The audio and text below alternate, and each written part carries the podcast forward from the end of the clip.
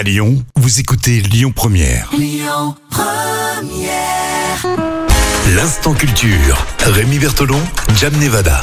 Avant que vous partiez en week-end pour un week-end de Pâques, l'instant culture avec Jam Nevada s'intéresse justement à cette fête Pâques en cinq questions. Alors tout d'abord, première question, qu'est-ce qu'on célèbre à Pâques?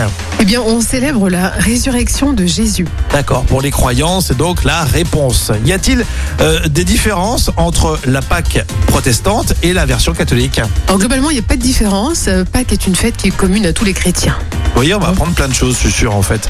Euh, comment ça, ça se déroule Pâques concrètement euh, du point de vue religieux Alors, déjà, ça commence, c'est le dimanche d'avant Pâques. hein, c'est ce qu'on appelle les rameaux.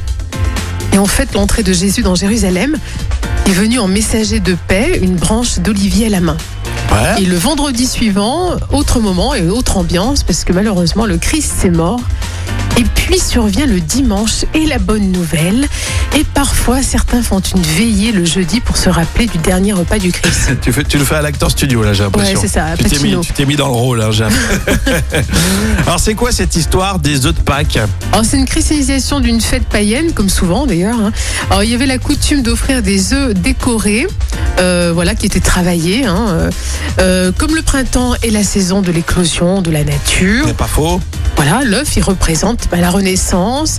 Et ça a été probablement le premier symbole utilisé lors des rituels qui datent de la nuit des temps. hein. Donc, ça remonte à longtemps quand même. Ok, du coup, on a récupéré ça avec du chocolat à l'intérieur et c'est bien mieux C'est plus intéressant. parce que les œufs décorés, c'est quand même moins, euh, Ouais, moins la c'est- mode. hein. c'est moins appétissant.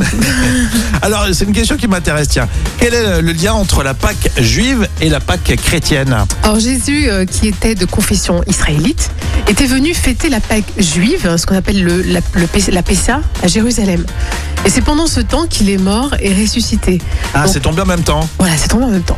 Et la Pâque juive est donc forcément euh, bien plus ancienne que, que la Pâque Bah oui. chrétienne. Mhm. Et Pessa célèbre le souvenir de la sortie des Hébreux d'Égypte, euh, voilà, quand ils ont été libérés euh, par le Pharaon. D'accord. Et ça célèbre aussi le début des moissons.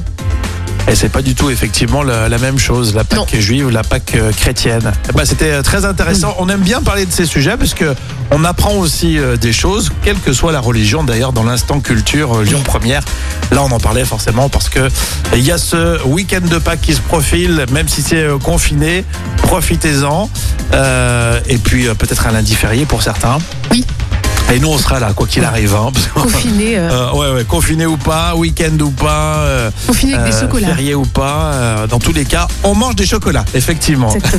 En podcast à l'instant culture pour réécouter ce week-end sur lyonpremière.fr. Écoutez votre radio Lyon Première en direct sur l'application Lyon Première, lyonpremière.fr et bien sûr à Lyon sur 90.2 FM et en DAB+. Lyon Première